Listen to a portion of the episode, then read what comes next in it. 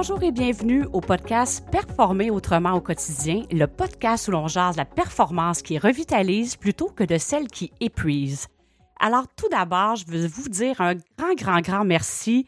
Euh, vous êtes plusieurs à nous euh, parler sur les réseaux sociaux. Je veux remercier Pierre qui dit super, Sunita qui nous dit félicitations. Alors continuez à le faire, ça fait vraiment plaisir et n'hésitez pas non plus à aller mettre des commentaires sur YouTube puisque c'est une façon de faire rayonner le podcast Performer autrement au quotidien. Si ça résonne en vous et ça fait bien débuter votre semaine, n'hésitez pas à le partager à d'autres personnes qui pourraient eux aussi bien débuter leur semaine, autrement dit. Alors, je suis Hélène Savignac, entrepreneur et votre animatrice aujourd'hui et j'ai l'immense honneur de recevoir Natacha Lagaros directement de Aix-en-Provence pour jaser de la haute performance au courage de suivre sa voie.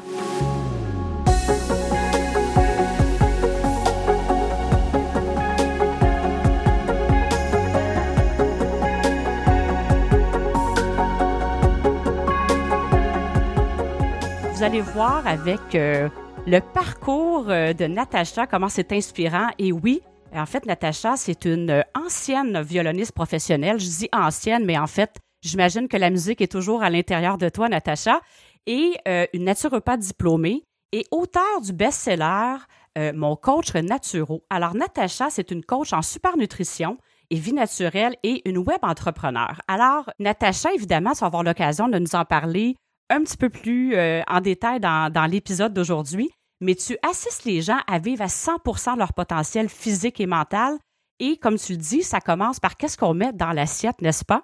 Mais aujourd'hui, on va aborder ensemble justement le sujet de la performance et les choix que tu as faits de finalement avoir le courage de suivre ta voix, finalement qui était présente en toi. Alors, Natacha, sans plus tarder, c'est vraiment un immense privilège et honneur que tu sois là. Alors, je suis vraiment contente. Et euh, ben, je vais te demander de te présenter, puis je vais te demander aussi comment ça va. Bonjour Hélène, merci beaucoup, merci beaucoup de m'avoir euh, accueilli dans ce podcast. Euh, je suis vraiment honorée et très heureuse de partager ce moment avec toi et avec tes auditeurs. Donc merci, merci d'être là, de me permettre de témoigner. Donc je vais très très bien. Grand bonheur. Ici à Aix-en-Provence, il fait beau, on est en t-shirt depuis 15 jours et on, a, on, on, commence à avoir les fleurs, les lilas, le mimosa est terminé, mais voilà, tout est magnifique dans la région et c'est un vrai bonheur. c'est merveilleux. Alors, euh, Natacha, est-ce que tu veux bien nous parler un petit peu, c'est quoi les grandes lignes de ton parcours professionnel? Ah, alors ça sera difficile de synthétiser, mais je vais essayer, euh, puisque mon parcours professionnel est vraiment très très riche. Il a été, euh, il a démarré par la musique, qui était une vraie passion, puisqu'au départ j'étais violoniste classique et c'est vraiment quelque chose qui est venu de mes tripes depuis tout bébé. j'ai demandé vraiment concrètement, euh, même avec beaucoup de force à ma maman à l'époque d'être violoniste à 3 ans et demi. J'ai dû attendre euh, voilà, jusqu'à 8 ans et demi avant de commencer. Je précise ça, ça paraît un détail, mais c'était pour dire à quel point pendant 5 ans et demi, ça ne m'a pas lâché étant toute petite. Et j'ai vécu 23 ans de bonheur avec le violon, avec la musique, c'était même une passion. Euh, une passion avec tout ce que ça comporte, c'est-à-dire d'investissement total, même déraisonné, puisque j'ai même pas passé mon bac. Hein. Le bac, je sais pas chez vous au Québec comment mais chez nous en France, c'est le premier diplôme qu'on a en fin d'études. Eh bien, j'ai arrêté mes études euh, à vers l'âge de 14 ans. Enfin, quand je dis arrêter, j'ai continué à me cultiver toute seule et à faire des cours aussi par correspondance, mais j'ai dédié ma vie vraiment au violon, comme énormément d'artistes de haut niveau. Euh, c'était 6 euh, heures, 7 heures de violon par jour, plus la musique de chambre, l'orchestre, etc. Donc c'était un vrai sacerdoce, exactement comme les sportifs de haut niveau. Et ça m'a amené énormément de de sens. Vous savez, tu sais, le sens, le sens vraiment, euh, euh, où tu ne te poses pas la question du sens. Voilà, j'aurais donné ma vie pour le violon à l'époque. et, donc, ça m'a animé, ça m'a nourri, ça m'a guidé. Je pense même que le, violon m'a sauvé la vie, probablement. et euh, jusqu'à, voilà, pendant 23 ans. Et puis, parallèlement à cela, j'avais quelque chose de très fort en moi dans ma vie, c'était l'art de vivre naturellement, comme avait transmis ma, mère depuis que je suis bébé. Donc, ça voulait dire vivre avec l'alimentation naturelle, les soins naturels, soigner par l'homéopathie, tout l'art de vivre selon la naturo, c'est-à-dire me raconter qu'elle me, elle me sort sortais dehors par tous les temps, même bébé, même malade, il fallait que je prenne mon bol d'air. Et ça, c'est très naturel. C'est vraiment quelque chose qu'on conseille, euh, même quand on n'est pas bien, pour récupérer plus vite avec l'oxygène. Euh, sujet d'actualité. Et donc, euh, c'était quelque chose qui était fort et qui m'a aussi guidée et aidée tout, tout, toute cette première partie de vie en tant que violoniste, puisque j'avais déjà des outils assez forts pour maîtriser mon alimentation, maîtriser mon énergie, avoir une certaine discipline dans, dans cet art de vivre naturel, avec euh, l'activité sportive, avec euh, euh, les soins naturels, les détox, etc., qui faisaient déjà partie de ma vie. Sauf qu'à un moment donné, quand je suis arrivée à un, moment de mon parcours, eh bien, j'ai senti que ça, cet art de vivre, il poussait derrière, qu'il était beaucoup plus fort et que mon mode de vie en tant que musicienne n'était plus aligné avec ce besoin profond. C'était un pilier de vie qui devait de plus en plus s'exprimer pour moi, mais aussi pour les autres, puisque je conseillais beaucoup autour de moi pour, pour être soignée naturellement, pour euh, mieux manger. C'était une seconde nature. Et à un moment donné, tu sais ce que c'est? Quand quand une, une évidence arrive, bah, la terre entière n'y peut rien en fait. Et tout ce qu'on a mis en place dans sa vie, ça n'y peut rien. C'est plus fort que toi, c'est comme un tsunami. Et, et je me rappellerai toujours le sas entre ma vie de violoniste et ma vie de thérapeute, ça a été un stage de yoga assez particulier où on parlait pas jusqu'à 17h. On était dans l'arrière-pays euh, de, Béziers. Et je me disais jamais, moi, pipelette que je suis, je pourrais jamais me taire pendant tout ce temps. Et non seulement ça, j'ai pu me taire jusqu'à 17h tous les jours. Mais en plus, quand je suis arrivée à la fin de ce stage, j'ai eu une espèce de, clarté absolue, tu sais, de calme absolu, où j'ai dit j'arrête le violon. C'est terminé, ce, pan de vie avec le violon. Et euh, voilà, je vais vers le, le, don, euh, euh, le, soin vers les autres. Je ne savais pas trop encore sous quelle forme, sauf qu'en un mois, j'avais vendu mon violon, vendu mon archer, j'avais à l'orchestre demandé un, aménagement particulier pour être libre une semaine par euh, mois. Et là, j'avais trouvé mes formations. Donc j'ai commencé par le massage. Euh, c'était le massage californien, le drainage lymphatique manuel, méthode Vauder, la cosmétique dont j'ai fabriqué, pardon, j'ai appris, pardon, à fabriquer les cosmétiques. Euh, et voilà. Et c'était lancé. le plan était fait. Et un an plus tard, euh, je déménageais, je commençais mon activité en indépendante. voilà, c'était la première partie de reconversion. C'est ce que c'est tout de suite que ce que j'ai aimé en toi, Natacha. Ça fait quelques minutes qu'on jase ensemble, et le, niveau de profondeur qu'on va déjà directement. En même temps, tu sais, tu comptes ça tout bonnement comme ça, mais c'est immense. Quand tu dis un tsunami, c'est effectivement ça. Là. Je veux dire, c'était un mode de vie et euh, tu es arrivé. En fait, c'est comme si tu avais eu une période de pandémie en une semaine. Hein. Plusieurs personnes nous disent qu'avec la pandémie, ils n'ont pas eu le choix de un petit peu aller voir qu'est-ce qui se passait à l'intérieur d'eux. Deux, et à l'intérieur de cette semaine-là de yoga où tu as été plus en silence, tu as eu la clarté, mais est-ce que tu pourrais dire que cette clarté-là a fait peur à un certain moment? Tu sais, je veux dire, c'est un choix là, de dire je vends le violon, euh, je, c'est, c'est un gros choix en même temps. La clarté était là, mais comment as-tu vécu ça, justement, le fait de dire euh, ce passage-là? Est-ce que tu as eu des peurs qui, sont, qui se sont joints avec ça? Il y a une clarté qui est là, mais après ça, le quotidien vient nous rattraper. Comment tu as vécu ça, cette transition-là? Ah, alors euh, oui, il y a eu des peurs, mais par contre, la, le passage entre cette passion du violon, qui était vraiment, je précise, une passion vraiment très forte, hein, c'était ma raison de vivre, mhm. c'était comme un amour qui se termine en fait. Vraiment, je l'ai vraiment vécu comme ça. Et quelque part, ça va peut-être choquer certaines personnes, mais quand j'ai arrêté le violon, je l'ai vécu comme une sortie de prison. Vraiment. Parce qu'il y avait euh, quand on est artiste à ce niveau-là, puisque j'ai eu mon premier prix au Conservatoire national supérieur de Paris, donc je ne pouvais pas aller plus haut en France, donc c'était vraiment, j'avais un, très haut niveau, euh, il y a à la fois des joies et des états intenses euh, qu'on ne peut connaître quand on est, que quand on est en fait dans cet excès et dans cet excès de performance et cette, cette abnégation dans l'art. Mais il y a aussi le revers de la médaille. C'est-à-dire que moi, depuis toute petite, c'était des heures et des heures de violon et mon identité était associée au violon. C'est-à-dire si je jouais mal, je ne valais plus rien. Et ça, c'était aussi l'éducation musicale que j'ai reçue. C'est beaucoup comme ça en France, beaucoup moins en Russie, aux États-Unis. Mais en tout cas, moi, j'ai reçu cette éducation-là d'extrême performance où il faut jouer tous les jours minimum 2 à 3 heures par jour. Si tu n'as pas ce rythme-là, tu perds ton niveau extrêmement rapidement. Et ça, c'est pas acceptable euh, mentalement, mais aussi intrinsèquement au niveau de ton identité identité d'artiste. Donc, euh, et je n'ai pas eu d'adolescence. Mais non, tu n'avais pas de, y avait pas de, jamais de pause finalement parce que une, deux, trois journées à, à laisser ça de côté, tu n'étais pas à la même place et toute la pression qui vient avec là. Oui, alors je les prenais des fois ces pauses, mais on le paye très cher. C'est-à-dire trois jours de pause, c'est minimum trois jours de travail pour retrouver le niveau. Je parle de niveau vraiment d'excellence. Donc il y a une pression permanente qui est là. Euh, le violon est omniprésent, omniprésent. Et puis, euh, comment dire, euh, c'est magnifique et à la fois il y a vraiment un mariage, un mariage mais vraiment euh, de l'ordre euh, euh, patriarcal avec le violon. C'est vraiment lui qui guide ta vie et tu dois te soumettre à ce rythme. C'est, tu sais jusqu'où ça va? En fait, on rêve du Stradivarius quand on est violoniste.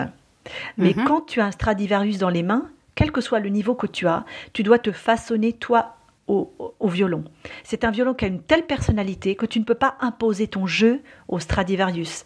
Tu vas devoir réadapter ton jeu pour pouvoir jouer, avoir l'honneur de jouer avec un Stradivarius. Donc, euh, c'est une vie, d'ailleurs, je vois la vie des musiciens, il y avait ça aussi qui jouait. J'ai fait beaucoup d'orchestres, l'orchestre du Capitole de Toulouse, l'orchestre de Radio France, j'ai joué en soliste aussi, mais je voyais bien comment dire, que tous ces solistes avec lesquels j'ai joué, tous ces grands chefs d'orchestre avec lesquels euh, j'ai eu la chance de, travailler, euh, il y avait quelque chose d'un peu foufou quand même chez eux. Il y avait quelque chose de pas équilibré. Il y avait quelque chose de grandiose d'une admiration, c'est des gens qui te font lever les, poils dessus des bras quand tu joues, hein, qui t'amènent vers des émotions rares. Et en même temps, quand tu les vois en tant qu'humain, tu te dis, ben moi j'aspire peut-être pas à ça en fait, à cette vie-là. Et à un moment donné, j'ai eu. Mais c'est vraiment la haute performance au sacrifice d'une des sphères de la vie. C'est pas. Euh, et t'as goûté à ça. Alors, t'as goûté à la haute performance d'être reconnu parce que j'ai de la reconnaissance qui vient avec ça. Tu, tu parles des les autres personnes te côtoyer, mais tu as été une de ces personnes-là que les gens, euh, j'imagine, admiraient et que tu as fait lever les poils sur les bras aussi à plusieurs personnes qui t'ont écouté jouer. alors, tu étais au sommet de ton art et euh, tu parlais un petit peu du revers de la médaille. Euh, et pour toi, as justement, est-ce que tu as vécu des. Est-ce que tu as eu des expériences de 30 jusqu'à la haute performance, mais tu disais une sortie de prison. Alors, tu j'imagine, tu as des expériences qui viennent avec ça, de la performance qui, qui est prise, là, parce que la prison, habituellement, c'est pas très euh, épanouissant. Ah bah oui, tout à fait. Euh, la haute performance à ce niveau-là, en tout cas moi dans mon, dans mon, dans mon art, ceci dit, je vais être très honnête, j'ai été façonnée à cette haute performance que j'ai reproduit après et que j'ai tendance à reproduire aujourd'hui. Donc, d'une façon différente, parce que maintenant j'ai de la conscience que j'ai ce mode de vie qui est devenu une seconde nature, donc je ne suis pas dans l'auto-maltraitance.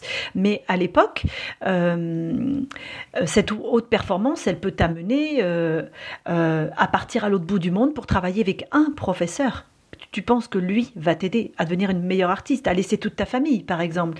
ça peut être pour un violon, t'endetter pendant 20 ans de ta vie pour avoir un violon à 200 000, 300 000 euros, parce que c'est le prix d'un bon violon. Euh, ça peut être au niveau de, du rythme, euh, calculer toute ta vie, euh, le, le, lever. Moi, j'allais quand même à la piscine pendant 10 ans, une heure par jour, à 7 heures le matin, à 15 ans, à l'âge de 15 ans. Tu vois, c'était un rythme vraiment, il fallait tenir. voilà, pas d'amis, j'avais très peu d'amis. Donc, je t'ai dit, j'ai pas eu d'adolescence, moi, j'allais pas faire la fête quand on m'a proposé d'aller en boîte ou ce qu'on appelle en boîte chez nous, c'est aller danser euh, le week-end. Bah, si j'avais euh, un concert, un concours, une, une audition, deux jours après, c'était hors de question de sortir. L'alimentation. Euh, je ne pouvais pas manger n'importe quoi avant des, des, des, des, moments importants. ça peut être travailler jusqu'à saigner au bout des doigts. Ça peut être travaillé jusqu'à avoir, tu as tellement travaillé que tu as une boule de pu là, sous le, sous le menton. Il y a beaucoup de violonistes, tu sais, qui ont ça, une espèce de marque là au niveau du menton. Mais des fois, quand tu travailles trop, que c'est l'été qui fait chaud, bah ça s'infecte. Euh, voilà. Et au niveau du mental, il n'y a pas de limite. C'est vraiment euh, le degré d'exigence avec toi-même, il est, à mon avis, beaucoup trop fort, beaucoup trop haut. C'est-à-dire, euh, c'est tout le contraire des diganes. Les diganes, ils transmettent le violon euh, de génération en génération, il n'y a pas de partition. Et on joue de comme ça, on, joue des morceaux qu'on a appris euh, à la feuille, comme on dit, à la feuille c'est à l'oreille. Hein. et c'est pas grave s'il y a des fausses notes, parce que ce qui compte avant tout, c'est le cœur et le partage. Et, donc cette, cette haute performance-là, à ce niveau-là, elle écarte de cela. Il n'y a pas vraiment de droit à cette, euh, à cette imperfection. Donc, euh, en fait, ça veut dire que toute ta vie, en effet, est de A à Z. Je vais même te dire jusqu'où ça va. La maison que tu choisis, tous les grands musiciens te le diront, enfin tous les musiciens qui font leur métier, quand ils achètent une maison, leur hantise, c'est d'être un jour viré par les voisins. Nous, quand on partait en vacances avec ma mère, elle demandait toujours au propriétaire si je pouvais faire 4 heures de violon par jour, parce que 4 heures, c'était le régime euh, vacances. Hein. Ah oui, hein Bah oui, ça amène à ça. Donc, on a eu des noms plein de fois. Euh, on a eu quelqu'un qui nous a fait un procès dans l'appartement qu'on habitait à Paris, dans le 18e, à côté du Sacré-Cœur, il y avait une femme qui était en dépression, en dessous de chez nous, qui ne supportait pas mon violon. Donc j'avais acheté une sourdine en plomb et je devais lui dire à quelle heure je jouais. C'est, c'est tout ça, en fait. Jusqu'où on va. Mais en fait, je m'en fichais de tout ça. L'important, c'était de jouer. Et Natacha, on dirait là, que c'est tellement riche que tu partages que je pourrais prendre, je ferais un rewind de tout, de plusieurs phrases que tu viens de dire, puis j'aurais comme, je ferais un épisode de podcast avec chacune d'entre elles parce que c'est tellement, c'est vraiment wow ce que tu partages et, c'est tellement ça la performance. En fait, tu décris quelque chose à l'extrême, mais on voit ça dans beaucoup de choses présentement et c'est ça qui rend. Tu dis que tu es sorti de prison, mais je pense que que ce soit dans les affaires, dans la musique, peu importe le domaine, même quelqu'un qui est à la maison et qui, son, je vais dire, son travail est d'être la mère au foyer, c'est tellement ça aussi, la performance à tout prix. Alors, euh, c'est aller loin. Puis, Écoute, merci. C'est même pas imagé ce que tu dis, comme tu donnes comme exemple, que ce soit au niveau de la santé, que ce soit des amis. Tu sais, tu nous partages ça tout bonnement comme ça, mais si on s'arrête là à penser à chacune des phrases que tu viens de partager, c'est énorme, là. C'est vraiment quelque chose. Euh, est-ce que tu dirais que qu'est-ce qui a été le déclencheur et est-ce que dans ton cas, ça s'est rendu jusqu'à un épuisement professionnel? Est-ce que tu t'es T'es allé jusque-là? Euh, c'est-à-dire que c'était c'était devenu trop. Euh, faut dire que c'était un orchestre, on travaillait beaucoup. Et je me suis vue quitter une répétition en larmes et être arrêtée trois semaines après. Voilà, clairement. Voilà, je pouvais plus. Je pouvais plus entendre un son. Et je me rappelle aussi ce qui a été le déclencheur du trop plein de la goutte de trop. C'était un opéra de Wagner qu'on faisait en fosse. Tu sais, dans la fosse, les Wagner, tu as l'orchestre dans la fosse. Et c'est des opéras. Ok, t'es pas à la vue, hein? C'est ça, t'es pas à la vue des gens. T'es vraiment en dessous de la scène. Pas de lumière. Tu as un tout petit, toute petite lumière sur le pupitre, donc c'est très charmant de la salle. Par contre, quand tu es dans la fosse, que tu as les cuivres derrière, dans les oreilles, parce que Wagner, ça, envoie. Hein. tu as les cuivres à fond, les, les, instruments, les percussions et tout. Et c'est des opéras qui duraient 6 heures. 6 heures dans la fosse comme ça. Et là, j'ai craqué. C'était la goutte de trop et hum, voilà, c'était c'était la musique trop exploitée à un moment donné. Voilà, il y avait trop d'exploitation de mon potentiel et je n'y arrivais plus. Et puis je pense que euh, en fait le burn-out est quelque chose de très positif. Ça va peut-être choquer ce que je vais dire, mais nous, moi en tant que naturopathe, euh, quand j'ai une cliente qui craque, je me dis enfin, enfin, elle va poser sa valise. Euh, son corps lui l'a mis en mode sauvegarde. Donc on est tranquille, on va pouvoir travailler sur autre chose. Et le burn-out, en fait, est un signe extrêmement fort que tu n'es plus aligné. Ces opéras de Wagner, je pense que j'aurais été mais transcender de les faire euh, cinq ans avant. Mais là, avec, comme je te disais, cette espèce de, de tu sais, comme euh, c'est comme les deux océans, tu sais, il y a deux océans dans le monde qui ne se rencontrent pas. Donc tu as un côté bleu clair et un côté bleu foncé. Je me rappelle plus où c'est dans le monde, c'est très beau, on a vu des photos. C'est exactement ça, ça ne pouvait plus se rencontrer. C'est-à-dire que l'art de la musique, l'art de vie avec la musique et l'art de vie naturel selon la naturo, voilà, et la naturo avait pris le pas et je ne pouvais plus supporter, par exemple, cette maltraitance auditive, euh, euh, ce, rythme trop soutenu, euh, voilà, de ne pas toujours bien manger, de pas être comprise aussi, parce que j'étais pas à l'époque, il y avait personne qui arrivait avec ses Tupperware de millet. J'étais la seule arrivée avec mon millet dans mes petites boîtes, euh, mes petites graines de courge et tout, on me rigolait au nez. Maintenant, les jeunes des orchestres font ça. Mais à l'époque, j'étais innovatrice. Donc assez aussi, euh, bon, j'étais aimée, hein, j'ai toujours été aimée, mais on se moquait de moi et j'en souffrais un peu, tu vois. Donc, c'était ça en fait, c'était vraiment à un moment donné, quand tu n'es plus en phase, que tu n'y arrives plus, euh, le burn-out arrive et tu dis, bon, là, il faut que j'écoute. Et qu'est-ce qui émerge de moi maintenant? Qu'est-ce qui, qu'est-ce qui est évident? Ben, L'évidence, c'était de me tourner, euh, comment dire, euh, pleinement euh, vers cet art de vivre naturel. Alors, est-ce que tu dirais, à la limite, quand j'entends ça, que le burn-out pour toi a été te sauver plutôt que de le voir comme un. Parce que souvent, les gens vont mal percevoir ça. Ils vont avoir honte à la limite. Ils vont voir que c'est quelque chose, c'est épouvantable, qu'est-ce qui vient d'arriver dans leur vie. Alors, toi, tu as quand même assez rapidement vu l'opportunité pour toi de dire Hé, là, c'est assez, mon corps me parle et je décide d'écouter. Alors pour toi, ça a été comme oui, ça a pris du courage, évidemment, mais en même temps, tu as rapidement ressenti que c'était une opportunité incroyable que tu avais de vivre ça, ce trop plein-là qui te disait là, je n'en peux plus. là. Exactement. Exact, c'est exactement ça. Et j'en ai pas eu qu'un dans ma vie, malheureusement. Enfin, malheureusement ou heureusement, je ne sais pas. Euh, j'en ai eu trois gros dans ma vie, des burn-out. Et à chaque fois, euh, ça a été des sas entre une situation euh, qui n'était pas équilibrée, où je n'étais pas, je n'étais plus alignée avec, et un, un renouveau. Un renouveau, voilà, qui m'a amené vers vraiment ben, ma vérité et ma mission de vie aussi. Tu vois Donc en effet, le burn-out, euh, je pense c'est très important de le voir aussi dans, nos sociétés occidentales. On a tendance à stigmatiser tout ce qui est émotion négative, dépression, burn-out. Dès qu'on n'est plus dans la performance, c'est stigmatisé. Or, euh, quelque part, quand on fait un burn-out, c'est que le corps, il a encore finalement assez de ressources euh, pour mettre un signal fort comme quoi il faut s'arrêter. Et c'est lui qui décide, qui te met finalement au repos, quoi que tu veuilles faire en fait. Donc c'est un signe d'amour finalement de, du corps de toute notre écologie du corps euh, pour nous sauvegarder et nous donner la possibilité, en effet, d'aller plus loin, de savoir pourquoi on, est, on en est arrivé là. Est-ce que je suis bien dans ma vie? Est-ce que je suis vraiment à ma place? Est-ce que cette mission-là est la mienne? Est-ce que je contribue au monde? Est-ce que je me sens bien dans ce que je fais? Là, En général, la, la réponse est non quand on fait un burn-out. Est-ce que tu connais quelqu'un euh, qui a un rythme d'enfer, hein, qui, prend des avions tout le temps, qui est en, qui est en décalage horaire, euh, qui euh, qui mange pas toujours très bien, mais qui est super bien dans sa mission, qui a une, qui a une passion, qui palpite pour ce qu'il fait, qui fait un burn-out. Bah non. Il y en a plein. Je ah dis pas tous. Ben, exactement. Il y en a plein.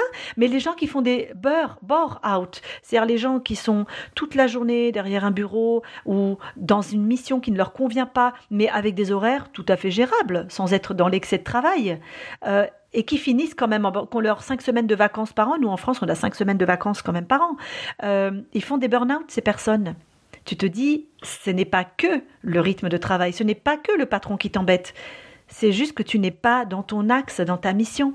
Parce que quand tu es dans ta mission, tu vas rechercher une énergie de fou à l'intérieur de toi et tu peux même avoir un mode de vie pas forcément hyper équilibré, mais tu es tenu par la passion, cette énergie vitale qui te fait aller, qui fait que tu vibres, que tu palpites et que tu es connecté à, ton, à ton essence profonde, en fait. Natacha, je ne peux être que plus d'accord avec ce que tu viens de dire. C'est tellement ça.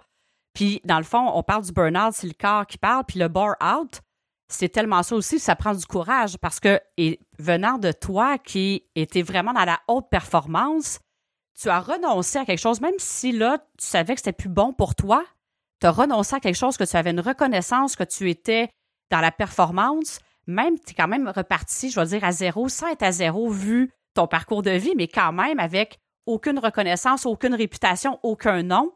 Et ta mission de vie personnelle a été plus grande pour venir te chercher que de continuer à cette prison-là. Mais en même temps, ça prend tellement de courage pour faire le pas. Tu sais, peut-être tu vas me dire non, mais je me dis, il y a plusieurs peut-être personnes qui nous écoutent, qui l'ont vécu ou qui connaissent des gens autour d'eux qui vivent ça puis qui se disent, OK, qu'est-ce que je fais comme premier pas quand je le sais, là, que c'est pas aligné ou que je, suis en train de me diriger vers le burn-out ou je suis dans un bar-out présentement que je m'embête, là. Qu'est-ce que tu aurais, qu'est-ce que tu aurais tendance à leur dire? Alors, je vais répondre à tes deux, deux, phrases d'avant, quand tu as dit euh, ça demande du courage et puis pas de reconnaissance, repartir de zéro. Alors, c'était d'autant plus vrai à l'époque que euh, la musique classique, c'est un peu moins vrai maintenant, mais à mon époque, c'était un lieu, un milieu extrêmement fermé. Je dirais même que c'était un monde à part. C'est-à-dire que quand tu renonçais mhm. à l'école, quand tu renonçais euh, au diplôme, que tu rentrais dans ce monde-là, qui est un peu sectaire quand même, il faut le dire, hein, beaucoup très très sectaire, eh bien, tu n'en sortais pas. Est-ce que je me tromperais à dire sectaire et élitiste? Exactement. Mais même dans le fonctionnement psychologique des profs, des orchestres, des gens, tu n'en sortais pas. Tu avais tout ton réseau, ton gagne Je gagnais très bien ma vie, hein, mais par contre, euh, on n'avait pas d'autres outils quand on sortait. Et quand j'ai arrêté, euh, mes amis musiciens m'ont pris pour une folle. Ils m'ont dit, mais qu'est-ce que tu vas faire? Et c'est vrai, je repartais d'autant plus de zéro. Euh, par contre, ce qu'il faut quand même reconnaître à cette haute performance, toute cette expérience, c'est quand même, elle m'a donné quand même de sacrés outils pour redémarrer. C'est-à-dire, j'avais quand même l'état d'esprit qui était toujours là. Donc, je me suis servi du meilleur, sans me rendre compte, c'était pas du tout conscient, mais avec le recul, j'ai gardé en fait ce mental là, euh, où cette façon, il fallait, il n'y avait pas de plan B. Il n'y avait pas de plan B, c'était mhm. le plan A, le plan A et le plan A. Donc de toute façon, je m'étais conditionnée à réussir. Et euh, le, le meilleur moyen, ça a été l'action. Je me suis dit, bon, tu démarres de rien, il faut que tu aies un métier avec lequel tu gagnes ta vie. Il faut que tu gagnes faut que tu puisses euh, déjà euh, euh, être dans ta mission, mais comme tu sais pas tout à fait clairement quelle est ta mission, tu vas choisir un métier déjà qui te permet de faire ta place, de gagner ta vie, d'être dans la sécurité aussi. Donc j'ai choisi le massage et le drainage lymphatique. J'ai choisi le drainage lymphatique une fois sur le terrain parce que c'est une très technique, il y avait très peu de gens qui le, qui le faisaient et j'ai cartonné tout de suite. Mais j'ai pas attendu en fait, je me suis pas trop écoutée en fait. Je suis tout de suite passée dans l'action. Donc pour revenir à ce que tu disais, pour quelqu'un qui sent qu'il arrive vers le, le bore-out ou le burn-out, euh, je dirais que euh, l'action la plus forte à faire et la plus hum, impactante, ça serait justement de ne pas attendre d'être dans, euh, au fond du trou. Parce que malheureusement, souvent, l'être humain fonctionne comme ça. Il attend d'être au pied du mur, au fond de la piscine, pour faire quelque chose. Et je crois que c'est aussi des conditionnements qu'on a euh, un peu archaïques, où il faut aller au fond de la souffrance mhm. pour s'autoriser enfin à se faire du bien. Tu vois ce que je veux dire? Ça fait tellement pas de sens en même temps. Tu as raison, c'est ça qui arrive. Puis quand on s'y arrête deux minutes, ça fait pas de sens. Il faut attendre à frapper le mur pour faire un choix différent quand c'est disponible aujourd'hui, dès maintenant. Je me dis, quelqu'un qui nous écoute, ça lui résonne. À partir d'aujourd'hui, ça peut être un choix différent sans attendre de se rendre jusque-là. Puis j'ai envie d'ajouter, puis là, je te coupe en même temps, mais j'ai envie tellement, c'est tellement fort ce que tu dis, que tu as fait des choix pour gagner ta vie. Puis en même temps, est-ce que je me tromperais qu'aujourd'hui, tu n'es plus dans gagner ta vie, tu es à être tout, être tout simplement qui tu es? Quand tu dis d'aller connecter à ton essence, actuellement, avec ce que tu fais, c'est tout à fait aligné avec ton essence. Alors, tu n'es pas en train de gagner ta vie. En fait, tu t'amuses dans l'extension de toi plutôt qu'avant. Toute ta valorisation était, par exemple, dans un instrument de musique. Tandis que là, je vais dire ça comme ça, la valorisation, tu es tout simplement connecté à qui tu es et c'est ça qui émane, c'est ça que les gens ressentent. Et de là, il y a comme une rétribution monétaire qui est là, bien sûr, parce que tu as différents services que tu offres, mais est-ce que c'est juste de dire ça que tu n'es plus vraiment dans gagner ta vie, te battre pour gagner ta vie que d'être qui tu sais tout simplement? Ah, mais complètement. Mais euh, là, tu touches un point très important qui est complètement relié au burn-out. Parce que la plupart des gens qui font un burn-out, euh, en effet, euh, font, gagnent leur vie, sont vraiment souvent dans le il faut, il faut que, je mhm. dois et les peurs. Donc, ce qui emmène à aller euh, vers euh, un travail où on va trop donner de soi aussi, parce qu'on a peur aussi, on a peur de décevoir, on a peur d'être euh, la première personne de la charrette de licenciement, on a peur de... Donc, on va se surinvestir ou, ou voilà, donner d'une façon disproportionnée oui, penser qu'on n'est pas assez. Juste d'être soi, c'est pas assez. On a besoin d'être quelque chose de plus. Donc ça rejoint ce que tu dis, on est à l'extérieur de soi. On a peur de, et on est à l'extérieur de soi. Et souvent, en effet, on n'est pas dans sa mission. Quand on fait un burn-out, c'est qu'on est engagé à fond, beaucoup trop, dans quelque chose qui n'est pas relié à soi-même. Et c'est juste ce que tu dis, euh, le fait de ne pas gagner sa vie, ça c'est des anciens modèles, c'est terminé ça. C'est on gagne pas sa vie, on mérite d'abord sa vie, on la mérite, et on a tout à fait la possibilité la vie nous donne le choix d'en faire ce que l'on veut. Il y a beaucoup de gens pour qui c'est difficile à accepter ça. Euh, tu sais, les nouveaux modèles d'école qu'on voit comme les écoles, nous on a les écoles démocratiques en France qui sont très issues des méthodes euh, du nord de l'Europe, où par exemple les enfants vont à l'école, d'abord ils sont pas assis, hein. c'est très important ça, le corps, ils sont pas assis derrière une chaise, derrière un bureau, parce que ça bloque l'apprentissage, ça, et ça bloque euh, tous les circuits neuronaux qui peuvent se créer. Eh bien, les enfants sont debout, sur des tables rondes. C'est le prof qui passe entre les tables, ça circule, et on ne va permettre à un enfant, euh, on va l'aider en fait à travailler et à développer ce pourquoi il est bon. Et on va laisser de côté ce pourquoi il n'est pas bon ou ce qui n'a pas envie dans l'élan de, euh, de, de, travailler sur le moment. Et pourquoi j'en viens là? C'est que euh, ça amène une toute autre attitude face au travail plus tard.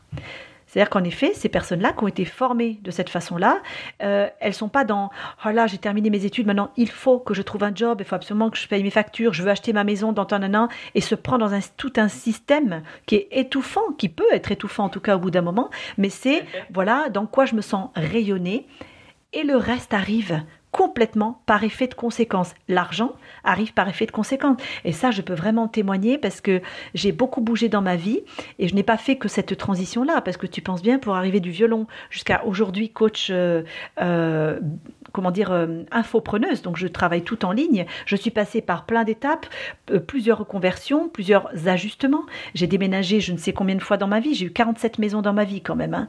Donc, les sas d'insécurité oui, où j'ai dû couper et recommencer, il y en a eu et il y en aura encore.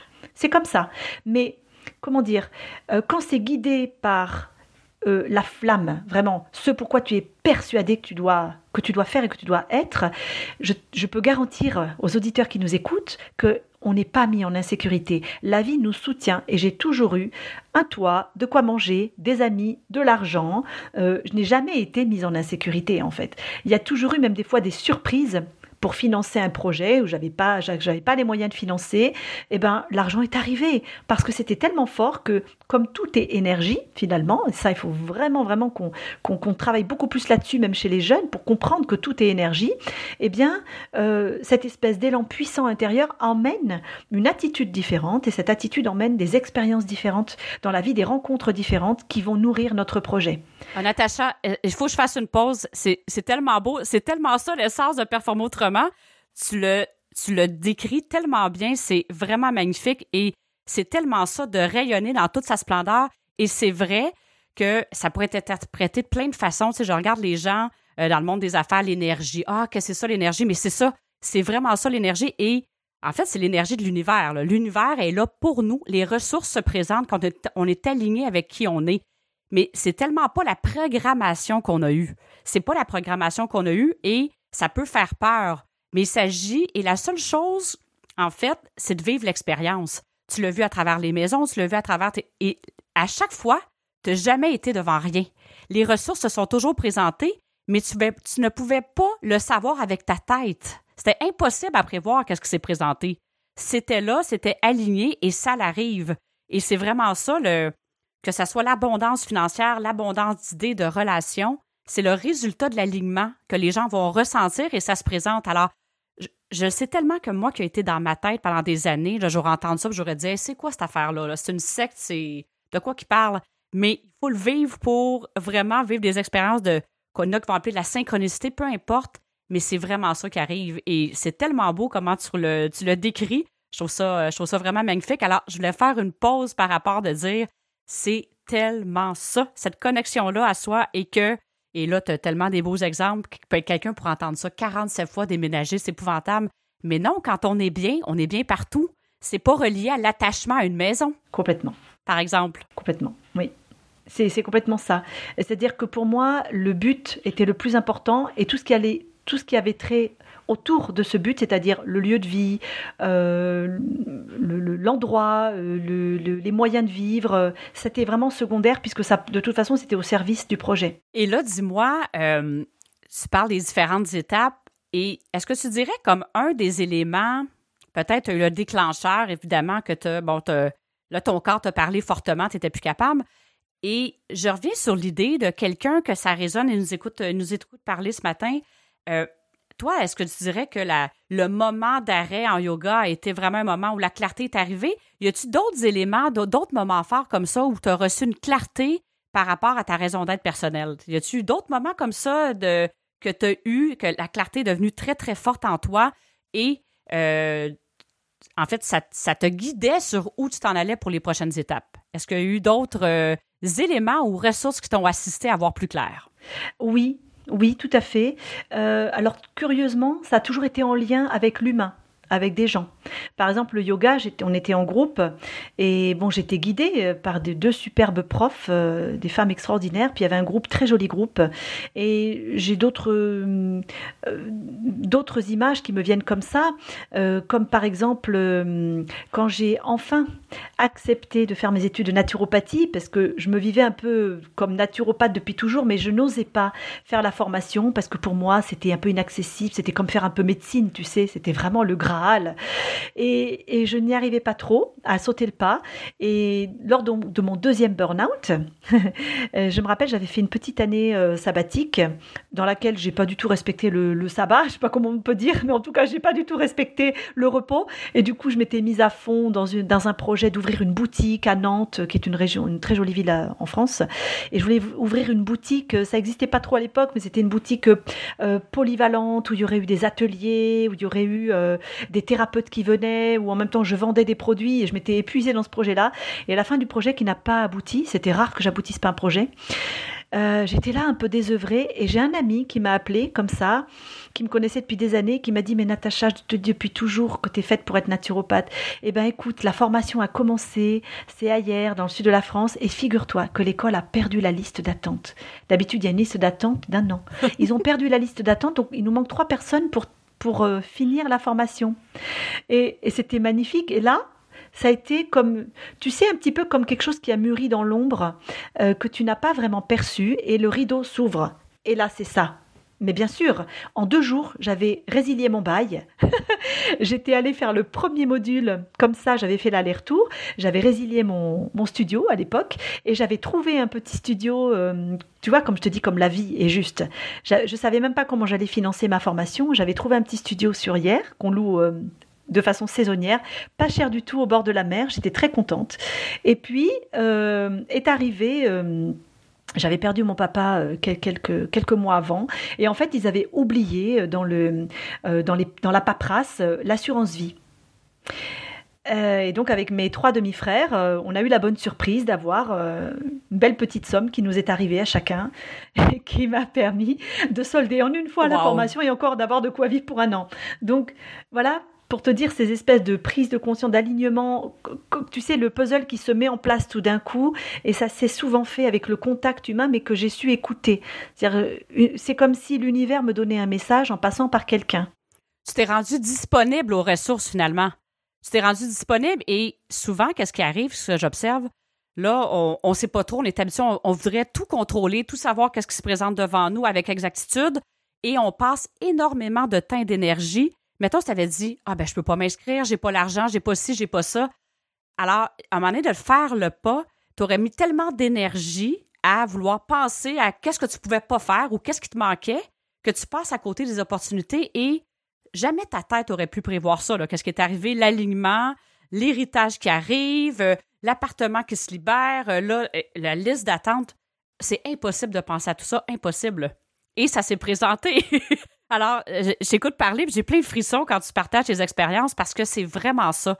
C'est de faire le pas qui peut être peut-être inconfortable, mais en même temps, le plus tu vis d'expériences comme ça, plus j'imagine que tu sais que quand tu fais ce petit pas-là qui peut avoir l'impression d'être dans le vide, tu le sais que ça va être là quand c'est en alignement avec toi, tu le sais que les ressources vont être là et surtout que tu as l'état d'être pour être en ouverture, pour les voir et les accueillir. Effectivement, ça passe par des gens.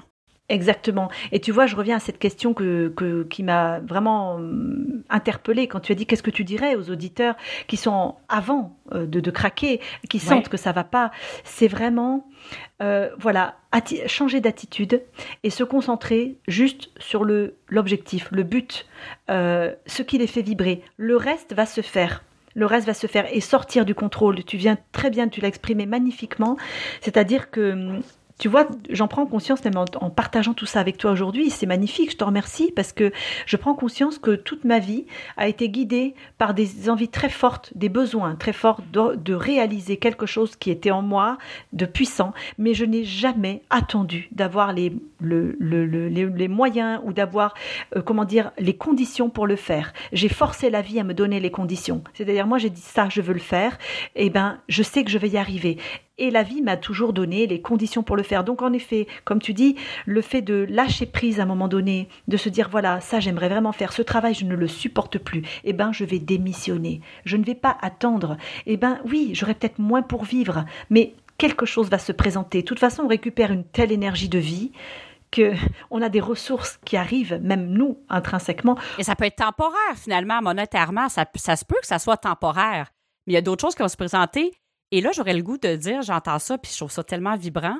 Ça se peut que quelqu'un pourrait dire, OK, je le sais que je suis pas bien dans ce que je fais, mais je me suis tellement déconnectée que je ne sais pas vraiment qu'est-ce qui me fait plaisir et qu'est-ce qui me fait vibrer. Et c'est là que, en tout cas, j'ai tendance à dire, ben si c'est tellement fort en vous de dire que c'est plus aligné le travail et tout ça, tu sais, c'est pas non plus dire, mais de prendre un moment de pause, de se donner ce moment-là pour dire, hey, oui, je ne le sais pas présentement, mais je le sais que c'est plus aligné avec moi, puis c'est en train de me faire, le terme va peut-être être fort, mais de me faire mourir à petit feu. Parce que d'être tellement désaligné, c'est ça que ça l'amène. Et souvent, le corps, où on va avoir d'autres signaux qui vont nous avoir parlé. Et en même temps, des fois, quelqu'un va dire, ben, il est peut-être encore plus le temps que je m'arrête si je ne sais pas qu'est-ce qui me fait plaisir et je ne sais pas qu'est-ce qui est à l'intérieur de moi parce que j'ai la profonde certitude que chaque être humain a quelque chose d'unique à offrir et à partager. Et pour un paquet de raisons, des fois, qui fait partie de notre cheminement de vie, puis c'est magnifique en même temps, on s'en désaligne, on s'en déconnecte, et c'est ça qui crée beaucoup de déséquilibre. C'est tellement ce que tu partages aujourd'hui qui, en fait, t'est arrivé. Même si tu dans une passion, à un moment donné, c'était comme il y avait quelque chose de plus fort en toi qui t'interpellait et que pas l'avoir écouté, euh, je ne sais pas où tu serais rendu où finalement, mais là, tu as eu des expériences de vie tellement euh, enrichissantes. Mais tout ça pour dire que même si on ne sait pas encore qu'est-ce qui nous fait réellement vibrer, de faire le pas, d'enlever la lourdeur qui nous empêche de le voir, ça peut être un pas aussi. Complètement. Et c'est vrai ce que tu dis, parce qu'il y a beaucoup de personnes qui, quand elles arrivent à l'épuisement, en fait, elles ne savent même plus qui elles sont. Elles, elles sont dans un tel brouillard euh, émotionnel, physique, euh, psychique, mental, euh, qu'en fait, elles ne savent plus. En effet, elles sont épuisées sur tous les plans. Mais rien que cet état-là justifie de couper, en fait, avec le processus qui est un processus destructeur quand même de ne pas se respecter à ce point-là, de continuer à aller dans cette, euh, sur cette pente-là. Euh, en effet, il n'y a pas besoin de, de sentir une mission claire pour euh, vouloir changer de vie ou, ou, remettre à plat nos priorités de vie et aller vers sa mission. la mission, elle, peut, elle vient petit à petit, même si, on, comme tu dis, on n'est pas apte à la ressentir, à la voir clairement. D'abord, il y a plein d'outils qui aident, mais on ne peut y arriver que quand on, quand on casse le processus et qu'on se met au repos, au repos euh, sur tous les plans, hein, je dis bien, et qu'on laisse de l'espace. Parce que souvent, ces personnes-là n'ont plus d'espace pour ça. Donc, on laisse de l'espace avec du temps, voilà. On prend le temps, on fait des tableaux de visualisation, on va à des ateliers de mission de vie, euh, on, va glaner comme ça, on se, rappelle sur un carnet ce qui nous est vibré quand on était petit, il y a plein de choses qui peuvent amener à la retrouver, cette mission. Puis en même temps, toi, et, dans ton cas, c'est vraiment un ami qui, pour, pour lui, c'était tellement évident puis des fois, c'est drôle, hein? C'est plus évident pour les gens à l'extérieur de nous. On est des fois dans une bulle et c'est super évident pour les gens à l'extérieur de nous. Et il y a, une ressource qui est arrivée, qui est un ami personnel qui t'a dit, ben voyons, Natacha, c'est clair que c'est ça. Et, et, ça, ça l'a connecté en toi et tu as eu l'ouverture pour euh, le voir sans juger puis de dire, ça me parle vraiment, là. Alors, c'est vraiment, c'est vraiment beau ce que tu partages et euh, tu l'as nommé, puis je trouve ça important de, peut-être de faire une petite, euh, une petite synthèse entre comment tu te sentais maintenant, de, mettons, si je te prends le Natacha qui sort de prison, et aujourd'hui, comment tu te sens? Qu'est-ce que tu dirais que sont les principales différences? Tu as touché un petit peu tout à l'heure en disant, OK, peut-être que temporairement, euh, en changement de, je veux dire, en changement d'activité professionnelle, on peut avoir temporairement euh, l'argent qui est moins là, mais ça serait quoi? Puis là, tu as dit, ça m'a amené tellement dans une autre énergie. Qu'est-ce que tu dirais les principales différences entre comment tu te sentais avant et comment tu te sens maintenant? Ah, c'est une question euh, très profonde. Hein? Euh, oui. eh bien, écoute, euh, d'abord, même le rapport au temps a changé, c'est-à-dire que avant, je me sentais toujours comme dans une course en avant, comme dans une course en avant, avec une espèce d'idéal que je ne pourrais jamais atteindre. Donc une espèce de intérieurement, il y avait une espèce d'anxiété qui était toujours là, et aussi, euh, comment dire, de, ah, d'autocritique permanente. J'étais pas très, j'étais pas tellement mon ami en fait. J'étais pas mon mhm. ami. J'étais comme deux personnes. J'étais pas schizophrène, je te rassure. Hein. mais c'était un petit peu comme si il y avait la Natacha qui voulait vraiment vivre une vie euh, tranquille, euh, apaisée, passionnante, hein, mais euh, et puis la Natacha qui se cravachait tous les jours pour vraiment atteindre ce, niveau et cette, cette, cette, cette perfection. et comment dire, je me rends compte qu'à l'époque, j'étais un peu à côté de moi-même, en fait. Même si j'étais une artiste euh, convaincue et que j'ai eu beaucoup de bonheur et que je pense que j'ai contribué aussi avec le violon. Mais j'étais un peu à côté de moi-même. Alors qu'aujourd'hui, euh, c'est drôle hein, parce que euh, malgré tout ce que je peux vivre autour de, mon activité, j'ai une entreprise, je, je, fais beaucoup de choses seule, avec tout ce que ça veut dire. voilà, quand on est infopreneuse comme ça, euh, c'est pas c'est pas une petite affaire. Hein. Et eh bien, je me sens bien. C'est-à-dire, je me sens dans mon axe, je me sens euh, très important. Je me sens libre, d'une liberté totale. C'est-à-dire que j'ai cette créativité que je peux mettre dans tous mes contenus, euh, la, la, direction que je veux donner à ma mission de vie, elle peut prendre des directions différentes. Je sens que j'ai un champ devant moi qui est illimité, mais qui me que je peux activer quand je le souhaite. C'est vraiment cette sensation à la fois de pouvoir sur ma vie, de liberté et euh, d'alignement. C'est un mot qu'on utilise énormément, mais il parle tellement bien. Je me sens complètement connectée à moi. Tout ce que je fais, je l'ai décidé, je me sens bien avec, en harmonie. Et maintenant, chose que je ne pouvais pas faire avant, euh, je peux renoncer à certaines choses, dire non à certaines choses. C'est très fort, ça. C'est très, très fort d'être capable de dire non sans se sentir coupable, sans se sentir mal, sans avoir peur de décevoir, sans, sans penser qu'on n'est pas en train de performer, c'est puissant, là. C'est exactement ça. C'est exactement ça. Et là, je sens que je peux rester dans cet état-là toute ma vie. Alors qu'à l'époque, je savais très bien qu'à un moment donné, je ça ne pourrait pas tenir parce qu'il y avait quelque chose d'artificiel. Alors que là, ma vie, elle est reliée, elle est designée par moi en fait, et elle est reliée à mon être profond. Donc ça peut durer comme ça 4, 400 vies. Est-ce que je pourrais dire, euh, en une phrase que ça me fait penser que tu es parti de l'énergie de la survie pour accueillir l'énergie de la vie, tout simplement. Oh bah t'as tout résumé. Tu es un peu psy, toi, dis-moi. Mais c'est tellement facile d'échanger avec toi, Natacha, parce que euh, justement, les premières fois que j'ai parlé avec toi, ça l'a tout de suite, en fait, connecté. Puis c'est vrai que c'est un mot qu'on peut utiliser à toute sauce, mais c'est réellement ça parce que, euh, et c'est toute la même chose que peu importe le secteur d'activité dans lequel on est, bon, on a parlé de musique, on parle d'entrepreneuriat, mais c'est tellement ça. C'est comme, tu étais à côté de qui tu étais, tu es capable d'obtenir un succès tu es allé très haut dans la performance, mais à quel prix? Tandis que là, tu performes sans sacrifier d'autres sphères de ta vie. C'est la liberté, là. Y a-tu quelque chose de plus puissant que la liberté? De se sentir libre? Je veux dire, il n'y a, a, pas de mot d'écrire ça, là. C'est un ressenti qui est puissant et effectivement, tu l'as dit, ça conduit à un potentiel illimité. Et tu ne le sais pas, tu peux pas le, tu peux pas le savoir d'avance, mais tu ressens que c'est illimité et c'est vrai aussi. Et justement, euh, merci tellement pour la, profondeur euh, de, des partages que tu fais.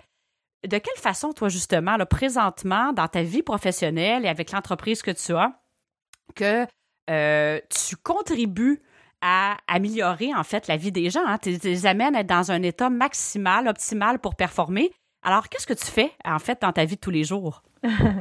eh bien, moi, euh, j'aime bien dire que je suis experte euh, en révélation de vitalité.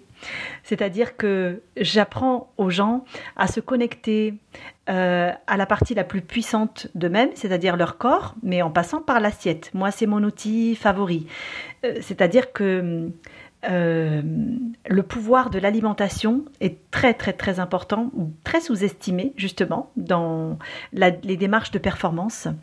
Or, l'alimentation, la supernutrition, même quand on maîtrise ce que l'on mange, quand on connaît les aliments, quand on sait en plus euh, les, les, choisir selon son profil, puisque je travaille avec cette méthode-là, selon les, les, profils naturopathiques, eh bien, euh, on accède à une grande clarté. C'est ça ma mission, c'est vraiment euh, d'accompagner les femmes, les femmes leaders. Alors, je peux aussi accompagner des hommes, je l'ai fait beaucoup pendant certaines, pendant de nombreuses années, mais là, les derniers programmes que j'ai conçus sont proposés pour l'instant aux femmes et je les amène à passer à un niveau supérieur d'énergie en, euh, activant finalement ce potentiel de vitalité qu'elles ont déjà en elles euh, avec la supernutrition et l'écologie du corps. Ce que j'appelle l'écologie du corps, c'est-à-dire que ça ne suffit pas euh, seulement de connaître la nutrition, c'est déjà un outil ultra puissant.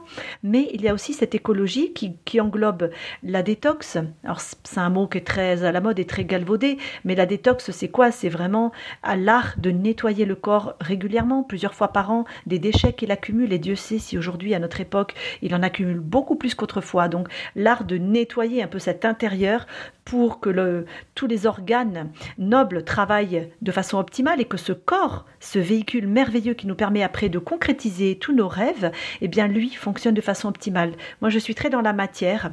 Euh, j'aimerais que mon rêve, c'est que tous les corps du monde entier, des 7 milliards d'êtres humains, euh, soient sans maladie, performants à l'intérieur, qu'il n'y ait pas de déchets, que, les gens euh, sachent manger exactement ce qui, ce qui leur convient.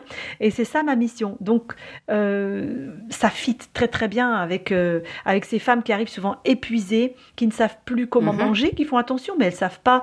Et en fait, quand tu acquiers cette compétence, parce que c'est une vraie compétence, au même titre que le mindset, que la gestion, etc., pour moi on devrait l'inclure euh, partout, et eh bien quand tu as cette compétence de savoir te nourrir, euh, savoir mettre de la vitalité dans ton assiette, comment mettre de la vie dans ton assiette, cette vie elle se retrouve dans ton corps, et une fois qu'elle est dans ton corps, elle se retrouve dans tes manifestations, hein, donc dans ta performance aussi, eh bien, euh, elles accèdent à, autre chose. Voilà, je dis souvent que la nutrition amène à autre chose, bien au-delà de l'assiette. Et c'est ça ma mission. C'est vraiment, il y a un avant et un après, avec cet art de choyer son corps et de lui faire révéler tout son potentiel avec la super nutrition et cette écologie du corps. Alors en fait, euh, grâce à ton livre, ça peut être disponible pour les 7 milliards d'êtres humains sur la planète. Il y a des programmes en ligne. Les gens peuvent faire affaire aussi avec toi pour euh, des programmes personnalisés. Tu as des programmes de groupe. Bref, euh, toutes les coordonnées pour te rejoindre vont être dans le descriptif de l'épisode. Et euh, en fait, ça fait peut-être dix ans que tu es naturopathe, mais officiellement, mais en fait, c'est toute ta vie que tu partages à l'intérieur du livre et à travers les formations et les différentes façons que tu peux assister les gens à être dans un état optimal à partir de la nutrition, mais évidemment, avec tout ton parcours de vie, tu peux aussi euh, les amener dans d'autres choses. Tu as beaucoup d'expérience à partager pour euh, les assister à prendre conscience de la puissance et la vitalité que chaque personne a à l'intérieur d'elle-même. Alors, c'est vraiment, euh, c'est vraiment magnifique. Natacha, merci vraiment énormément pour la profondeur, l'authenticité, la spontanéité, vraiment. J'avais le sentiment, comment dire ça, il n'y a pas de filtre. Et c'est vraiment magnifique et je suis certaine que ça va parler à tellement de gens aujourd'hui, ce qu'on vient de partager. Et merci vraiment, euh, vraiment, vraiment à toi. C'est un honneur pour moi d'avoir eu cette euh, jasette-là avec toi. Euh, on pourrait tellement continuer à jaser. Est-ce que justement, il y a des choses que tu aurais aimé ça ajouter avant qu'on complète l'épisode d'aujourd'hui? Est-ce qu'il y a quelque chose que tu aurais aimé ça partager que je t'ai pas donné l'occasion de, partager aux auditeurs? Écoute, euh, ben moi aussi, vraiment, je te remercie pour, euh, pour ce moment partagé parce que tu m'as mise assez à l'aise aussi pour que je puisse parler, euh, comme tu dis, sans filtre, avec authenticité. Tu m'as ouvert le cœur et du coup, j'ai voilà, passé un merveilleux moment avec toi aussi, avec nos auditeurs. Et qu'est-ce que je pourrais ajouter? J'ai l'impression que beaucoup de choses ont été dites déjà, mais ce que je dirais à nos auditeurs, c'est vraiment, comment dire, d'avoir toujours comme fil conducteur la aux sensations que leur donne leur corps. Ça, c'est une, c'est une, c'est un très bon indicateur pour beaucoup de choses. Euh, pour la nutrition, la, plupart du temps, on ne se rend pas compte à quel point on a plein de petits signaux qu'on ne sait pas écouter, qu'on n'a pas appris à écouter. Mais ça peut être un petit rejet, ça peut être euh, un petit rot qui remonte, ça peut être une petite crispation dans le ventre, ça peut être, euh, on n'a pas envie. Alors ça, ça s'applique à la nutrition, mais en fait, ça s'applique partout dans la vie. Et il y a une une, très bonne auteure euh, québécoise, je crois. Elle s'appelle Sonia Choquette. Je ne sais pas si tu la connais. Elle a écrit un livre qui s'appelle À l'écoute de vos vibrations. Et elle est dans le un peu plus dans le subtil hein, que, ce que je propose moi, mais ça se rejoint. Et elle dit quelque chose qui m'a marqué, elle dit que dans tout ce que l'on fait, dans tous nos choix, dans toutes nos expériences, que ce soit en lien avec euh, des personnes euh, intimes, que ce soit avec des, partenaires professionnels, que ce soit dans un choix qu'on doit faire euh, pour un travail, pour une orientation, une maison, ou ce que l'on doit manger, eh bien notre corps, il nous donne toujours un petit signal, un petit truc qu'on si on est à l'écoute, on va tout de suite le ressentir pour savoir si on est sur la bonne voie ou pas. Et c'est ça que j'ajouterais juste pour clôturer tout ça, c'est que ça rejoint ce que tu disais, cet alignement, il passe par une connexion à soi-même, une acceptation, euh, euh, un lien bienveillant avec tous ces petits signaux que nous donne notre corps et qui sont un guide mais fabuleux, qui nous font gagner un temps mais extraordinaire en fait dans la vie. Voilà. C'est tellement beau et c'est une magnifique, euh, une magnifique invitation qu'on envoie effectivement à tous les auditeurs. On a souvent besoin de. On, pense que les choses sont à l'extérieur de nous, mais notre corps nous parle. Il ne s'agit que peut-être de mettre peut-être même une alarme sur le téléphone et prendre le pouls, le ressenti du corps quelques fois par jour. Ça prend 30 secondes. Comment qu'on se sent dans notre corps et c'est un excellent baromètre. C'est accessible en tout temps pour nous donner de l'information puissante sur en fait, on est tout à fait les, créateurs de la suite de notre vie. Hein? C'est vrai ce que tu dis. Euh, et je voudrais juste ajouter une dernière petite chose, une dernière petite chose, parce que du coup, tu me fais penser à quelque chose. J'ai très souvent vu en clientèle euh, des personnes, femmes ou hommes, qui avaient euh, des douleurs dans le corps. Je, prends un exemple tout bête, mais un ulcère, ou vraiment le, le, plexus complètement noué depuis 20 ans. Et ces personnes n'en avaient plus conscience tellement ça faisait partie de leur normalité. C'est-à-dire que la tension ou la douleur dans le corps était devenue tellement normale que pour la personne, c'était un état d'être. C'était l'état normal, en fait, de bien-être. C'est-à-dire tu posais la question à cette personne, est-ce que ça va? Il y a des Est-ce qu'il y a des problématiques au niveau du système digestif? Non, non, tout va bien. Et puis quand tu creuses, tu te rends compte. Et ça, euh, ce qu'on vient de partager à l'instant, euh, j'espère que ça va aider certaines personnes qui nous écoutent à euh, se mettre en conscience avec elles-mêmes et peut-être s'apercevoir qu'il y a des choses qui vont pas dans le corps. Et ces choses qui vont pas donnent des indications très précieuses sur là où il faut aller pour améliorer, travailler et révéler cette vitalité euh, ce bien-être en fait. Hein, que des personnes qui ne savent pas ce que c'est que le bien-être. Alors, j'ai le goût de te prendre au mot, euh, Natacha, et en fait, nos auditeurs, de vous inviter à aller sur la plateforme de iTunes et de répondre à la question que Natacha vient d'envoyer. Est-ce que vous avez tendance justement à dire en première, euh, en première question, est-ce que tout va bien dans votre corps? Et oui, et juste d'aller au-delà, voir s'il y a une conscience différente qui est là quand vous posez la question au-delà. Alors, j'invite tous les auditeurs à aller commenter sur iTunes, de répondre à cette question-là. Ça serait vraiment vibrant pour nous de lire vos réponses. Et en plus, vous allez nous assister à faire euh, grandir l'auditoire de, ce podcast, puisque, en fait, ça fonctionne comme ça. Hein. Quand vous allez commenter, ça nous assiste à le faire rayonner davantage et que d'autres personnes aient accès, je pense, à une richesse d'informations qu'on a partagées aujourd'hui. Alors, merci infiniment, Natacha, pour ta générosité et tout ce qu'on vient de partager. En tout cas, j'ai eu des frissons à plein de reprises. Alors, faut croire que dans ton cas, tu as donné des frissons avec le violon et tu en donnes aussi à travers les partages que tu fais. Alors, euh, la musique faisait partie, était en harmonie aujourd'hui.